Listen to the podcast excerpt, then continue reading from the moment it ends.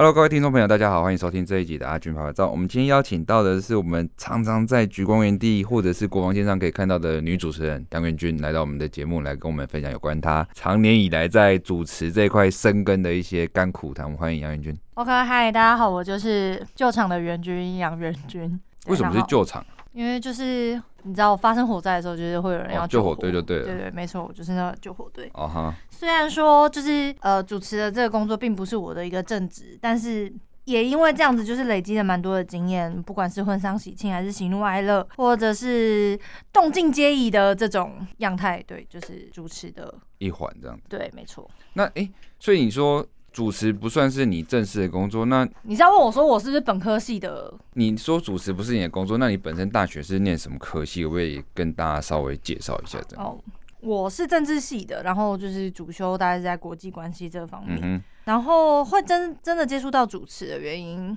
就是也是蛮妙的啊。我一开始是我高中的时候就毕业典礼，然后高中嘛，就是大家就是哎、欸、要毕业典礼，然后找不到人，就说哎。欸就是感觉好像你蛮活泼的，然后说，哎、欸，那你要不要试试看？我就跟另外一个同学就就一起主持了高中的毕业典礼。嗯哼。然后到大学的时候，就学姐就问说，哎、欸，那你有有有没有人有经验，就是主持的经验？然后就说，你就举手了。不知道为什么就被起底了这样子，oh, 然后就哦有、嗯，但是就是就就主持看看这样子，嗯、所以就是一些什么圣诞晚会啊，或是学生的一些表演。然后下了部队以后，又有人问说，哎、欸，那有没有人有什么经验？但是我觉得那个有点像是被赶鸭子上架，就是我要主持的东西跟我之前主持的，我我之前主持的都是刚刚讲的一些舞会啊、晚会啊，或者是毕业舞会等等之类，都是比较欢乐的。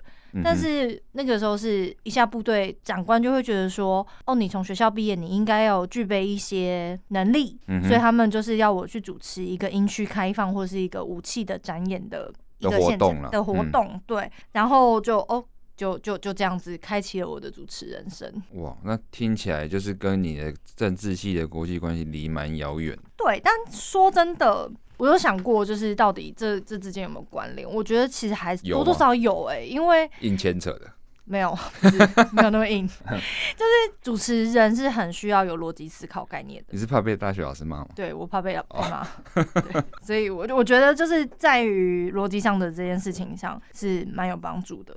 但是说真的啦，就是跟主持一点关系都没有。好，oh, 我承认了。好，最后，然后老师不要听啊。OK，那因为你自己本身也不是就是说口语传播相关科系毕业，所以在四年，其实在口才上面的训练还等等，其实没有这么的。强化它，可能你都只是借由就是说，呃，个性的表演啊，或者是活动来去训练你的临场反应。那你自己本身在私底下有没有去进修什么，或者是说做什么样的一个训练，让自己在这些场合都可以就是顺顺利利的去完成你的就是被赋予的任务？这样，我觉得所有的学习都是先从模仿开始，所以我就是会去找我可能例如我喜欢的主持人。或者是一些就是相关科系毕业的人，然后我就问他们说：“哎、欸，他们相关的这一些技巧，嗯哼，说就是看是怎么样。但是像我自己，就是是先从念报纸，或者是念一些刊物，尤其是或者是一些说明书。对，就是说明书这个东西是，你如果没有看过它，你没有办法念。该怎么讲？报纸它会有一定的报道性，或者是还有一些故事性。可是说明书这个东西，它就是一堆字。对。对，那我就透过念这个字，让念说明书，然后把说明书念得很有情感之类的这种方式。你会念给就是家人听，或者念给朋友听吗？不会。然后，但是我会照镜子，嗯哼，就是有时候看稿，有时候看一下自己在念稿的时候是长怎么样的。哦，了解。对，那你自己刚才也提到说你都会从模仿开始，那你自己有本身有可能学习的对象吗？比方说学哪个主持人啊，或者是模仿谁啊？我我我的这个我觉得还好，就是因为每个人都有自己的风格，自己的讲话的方式，所以例如说费玉清讲话跟呃房一涵讲话就是截然不同的方式嘛。但是我们我我会去观察他们，但是就是观察他们好的地方，跟我觉得可以学习的地方。可不可以举个例子，就是比方说他们哪边可能？有让你去学习某个腔调，或者是说发音啊等等这些？没有哎、欸，我觉得声音这件事情很看个人。嗯、但是我学习的，例如说，我觉得像蔡尚华，他的记忆力非常好，嗯、就是这个是大家很很多人可能都知道的。他就是会把整个稿子背起来。那为什么我会说到他的原因，是因为我本人是有一点阅读障碍，就是说你看文字跟我看文字看起来的东西其实是长得不太一样的。嗯、我的文字会直接。自己联想这个文字，就是即便我我现在看到哦，呃，阿军爬爬照，对，好，但是我其实看起来是阿爬什么这之类的，对，就是它是乱序的，嗯、所以变成说我必须要先把。我我拿到的东西，对，先背起来，或者是变成一个故事，然后我知道这个故事以后，我再用我的嘴巴说出来，嗯哼，整理成我的逻辑，或者是我的稿上跟大家的稿可能就会长得不太一样，这样子，哦、对，那我可能就是会去学习他们，诶、欸，他们到底是怎么样可以记忆一些方式，或者是有些人的声音发声的位置可能不太一样，为什么有的人他可以一整天讲话讲下来，但是他的声音的稳定度都没有变，对。然后有的人就是哎，可能主持个两场活动，你下午再跟他讲话的时候，他就已经是哑掉了，哑掉了。嗯哼，对，我学习的是大概是这个。所以你会去询问这些人吗？会。那所以他们也都是愿意倾囊相授吗？呃、对啊。会，但是主持人有自己的那种几把刷子想要隐藏。呃，基本上来讲，我觉得大家都是很乐于教导大家的。我教你，你也不一定会学得起来。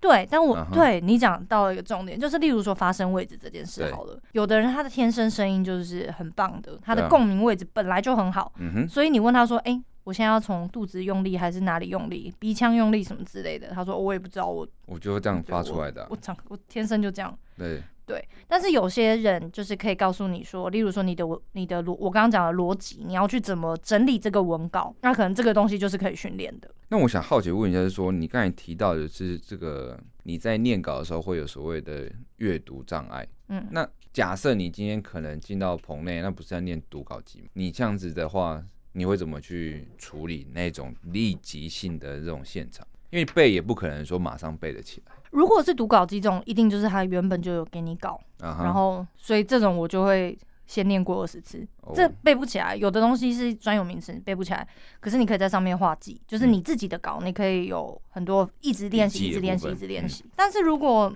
在当下就是那个状况，我就会觉得是临场发挥。嗯哼，对，就是那个就可能已经不是读稿机了，因为有的时候读稿机的字，它其实并不是要要要求你说你字字句句都要跟。读稿机上的字长得一样，对，例如说知乎者也啊的啊，就是那种撞声词等等，这都是你自己可以发挥，或者是我就会稍微暂停一下。对，我说的暂停是说一个句子中间稍微暂停一下，让情绪去压过这个字句。所以就是我刚刚讲的念那个说明书这件事情，就会对这个是有帮助的，因为我连说明书这么无聊的东西，我都可以赋予它情绪感，这样子。对，啊哈，了解了解。那你觉得这份工作对你自己的现在生活有没有什么样的一个影响？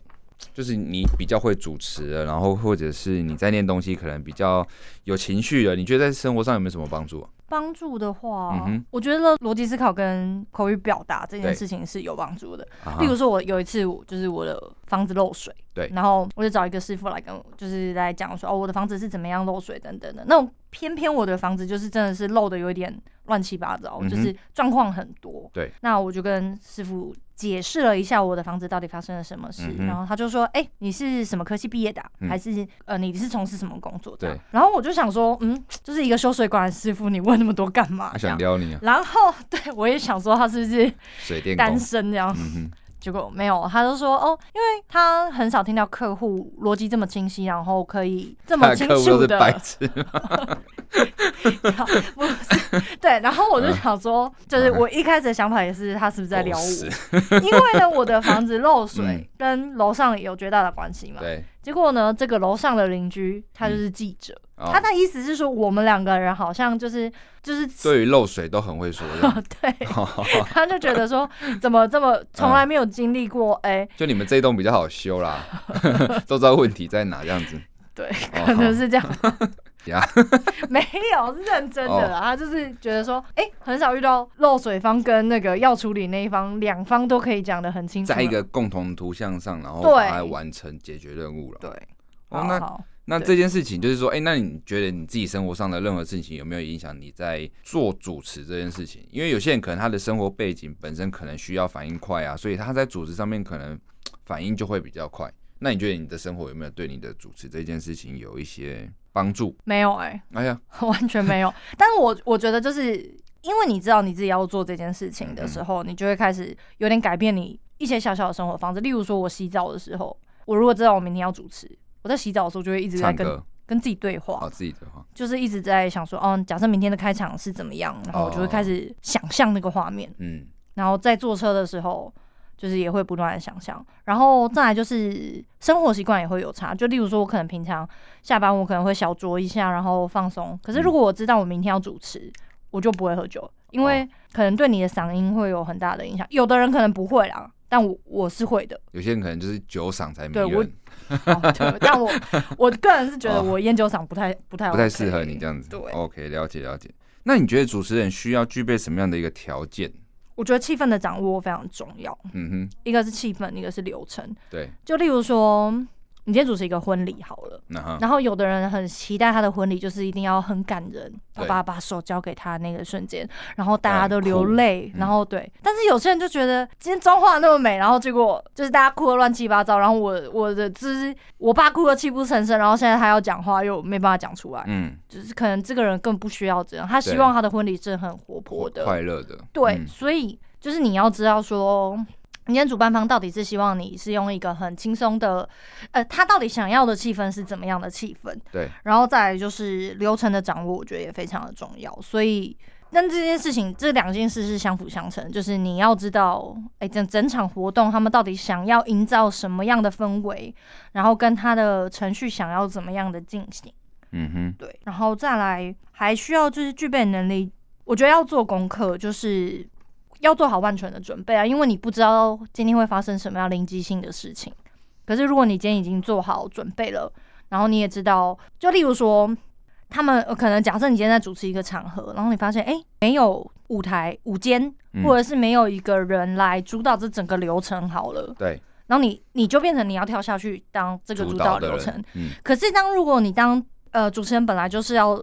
是整个整体场控的一个关键，没有错。可是如果说今天有人突然在呃你在讲话的时候，然后跑过来跟你讲说，哎、欸，你等一下要怎么样怎么样怎么怎么样，那你势必一定会被影响。对对，所以这些事情在你在做功课的时候，你必须要把整个流程、整个会发生的场景，全部都要先想过。嗯哼，然后你就要避免这样的状况发生。哦，就是假设他今天是没有午间的，那这件事情。你就要提醒这个主办方说：“哎、欸，你们是不是需要一个人来控这个流程？或者是我今天有问题的时候，我需要跟谁确认、嗯？还是说我今天可以全权来呃直接掌握这整场的流程？所以就是我觉得就是要做好万全的准备，然后也要达成说这个对方想要达成的要求。因为有很多人，我觉得不不管你是在哪一样的场合主持，就是主办方要求你说，呃，可不可以增加什么什么什么东西，很多人会直接拒绝。那其实就是。”主办的人就已经很慌了，他就很担心你没有办法把整个流程搞定，结果你又直接拒绝他，我觉得这样不太不算是一个合格的主持人，应该让让这个对方觉得有一个安心的力量。对，不管你今天做什么，他可能要求你的不太合理，那你可以自己提出你的经验、你的建议。诶，那如果怎么样这样这样子可以吗？也许你也拒绝他了，但是并没有这么直接的说，诶，我不要这样。不是用一个委婉的方式，对，然后你也提供了一个建议，嗯哼。那想问一下袁军，就是说，哎、欸，你自己在就是呃这些主持的大大小小活动，有没有就是好，不管是国军的活动或者是外面活动，有没有什么样子的一个临机反应，然后让危机变成转机，然后让场子反而变得比较热闹啊，或者是气氛更好这样？蛮蛮多这样的，我我我随便举个两个例子好了，就是像我之前主持一个 l i f e 的活动，然后当场就是麦克风直接突然喇叭直接坏掉，直接没有声音，然后。嗯但我的主我的那一支主持人麦是有的，只是音乐出不来这样子，然后我就直接问，我就现场是有很多单位，嗯，没有没有那么厉害，我我觉得这个我可以练习，看看可不可以唱一首歌，没有，我就直接 Q 各单位说，哎，这个单位是不是可以来点掌声啊？还是哎你们有没有什么对呼啊什么的这样子？然后就是大家就很热闹的自自己自嗨，对对，然后场面就感觉蛮嗨的，就不尴尬了这样子，对，没那么尴尬，或者是哦有一天我们要去看一场电影的。首映会好，然后呢，长官需要走路的时间蛮久的，对。然后主办单位就跟我说：“哎、欸，你可不可以再介绍一下这个电影？”对，请问谁会想在看电影的时候被剧透？雷一下大家这样。对，那你那你到今天来看电影干嘛嘞？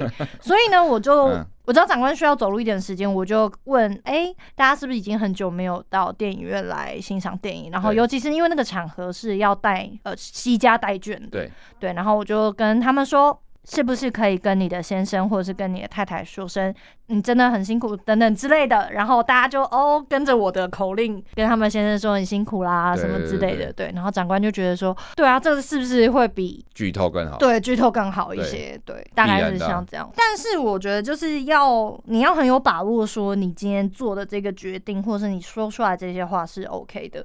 你不要自己讲了一个，然后那你有没有就你说整个说有没有曾经就是说过？我觉得就是如果你没把握，你宁愿不要讲话，就是默默的放音乐，听音乐之类的，或者是哦，就是哦，我们再次一掌声，就是 对，反正你不尴尬，尴尬就是别人嘛，没错。那有没有什么样的一个就是迷思想要跟大家分享？比方说，大家可能都觉得说主持人一定要怎么样怎么样，那你自己可能有觉得某些东西是想要去打破这个迷思？我觉得。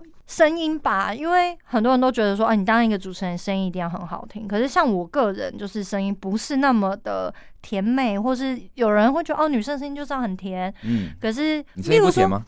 我声音不甜啊。然后，尤其是像主持那种，啊，假设呃丧礼的等等之类的，我的声音其实哦适合。不是，我声音有点高亢。就是听起来会觉得哦，听我声音都很欢乐，啊、但是就是你主持的那种场合当然不行。嗯、可是这个是可以用我刚刚讲的情绪，当你把情绪或者是你的语速放慢的时候，就会觉得说哦，这个场合好像没有那么的欢乐。我我觉得这东西就是没有限定说你一定要怎么样做，就是你刚刚讲嘛，要打破迷思的话。因为有的人就会觉得说，哦，你在那个什么典礼上，你一定要很高亢，嗯、然后你在呃主持这种活动一定要一定要怎么样，然后带着哭声，只是不，我觉得这都是迷失。但是怎么样能够拿捏得宜，是一个蛮重要的事情。嗯、然后再来就是，是不是一定要透过正规的训练，你才能够当好一个主持人？我觉得也不、uh. 也不尽然。我个人就是一个特别的案例，就是我刚刚讲我是政治系，然后我又有阅读的障碍，但是。我能不能够主持好一个活动？我觉得是可以的。有人跟我说过，赏心悦目是一种功能，uh huh. 但我一开始就觉得这跟主持活动其实没有绝大的关系。但后来我发现有，就是不是说你的长相要长得很漂亮或者什么。虽然我本人也是还还 OK 啦，好 不是，就是你至少要穿着的得宜。请问阿军在笑什么？好，嗯，就是你至少穿着的得宜，你不可能今天要主持一个典礼，结果你穿比基尼出现嘛？哎、欸，说不定会有其他的效果在啊。可以，那就是打破一个传统。对但是我个人是打破更多的迷思，这样子。可以 打破它。嗯，没有。但我觉得，就是你至少你自己的，就是要，我觉得穿着也要得宜啊。你说出来的话得宜以外，你的整个整体的外表也要让人家是觉得是安心、是妥当的。至少让主办方是放心让你主持，对对对对，不然下一场就没了这样。对，对，对，如果说你是接案主持人，可能下一场就没了这样。对。那你自己本身怎么看待主持这件事情？我觉得蛮好玩的，好玩。就是我的习惯啊，就是我主持之前，我一定会一个深呼吸，对。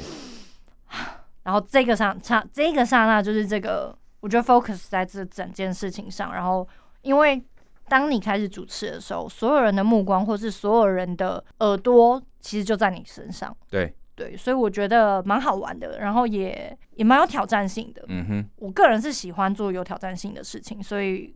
对，对我来讲就是，而且刚刚讲的那种危机要换成转机，我也会觉得就是肾上腺素会上升这个感觉。嗯、对，那你自己会觉得说有遇到就是很雷同的主持，然后越主持越可能进入一个 routine 的状态，然后不是一个让你有挑战的感觉。那如果遇到这种时候，你怎么去克服这个心态？我觉得虽然就是一模一样的事情。你每一件平凡的事情都是一直累积，就像打篮球人要运球，对，运球这件事情，或是投篮这件事情，它是一模一样的事。可是像科比，他可能一天要投，每一次开始之前，他都要先投一千颗篮球。嗯，那我就是主持工作也是一样，就是虽然这个典礼的活动啊，或者是几乎长得一样，嗯、可是你每一件事情，你。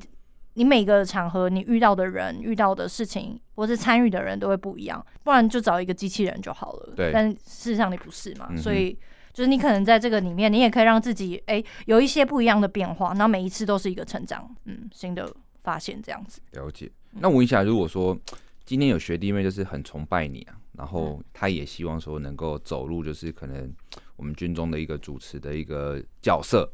啊，假设你有一天要传承了，要接棒了，你会希望说，哎、欸，跟这些可能会接下这个棒子的学弟妹们讲些什么话吗？我觉得要非常专心，因为有太多人都会觉得说啊，反正这个也不是我的正职工作哦。即便你是正职的主持人，你可能会觉得我很常做这件事情，所以你可能就会分心了。可是其实，在那个当下是要非常专心的。你要做好任何的准备之前，你都是要投入在这件事情上。即便你已经觉得你已经很 OK 了，但就是真的是魔鬼藏在细节中。对，长官很常讲这种话，可是事实上就是这样。当你觉得说哦，你已经很 OK 了，或是说。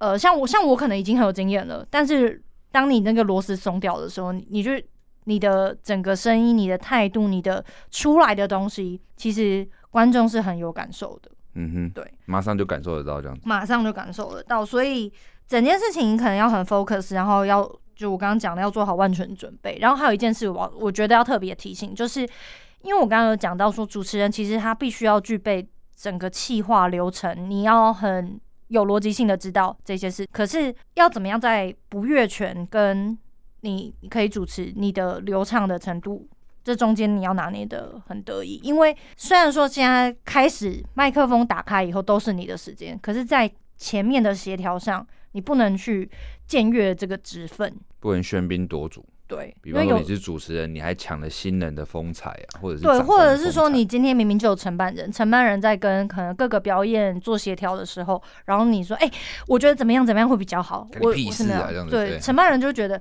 当然有的时候你因为你的经验，你可以给一些建议，嗯、可是有些时候是私底下的，啊哈，对，但是不是说，哎、欸，你今天就是在这个场合，然后你硬硬要去。了解，对，感谢元军给学弟妹们的一些一席话了，对对对，啊，听得起啊，对，啊，最后问一下元军说，哎、欸，那你自己本身对主持这件事情有没有一个自己的原则跟座右铭？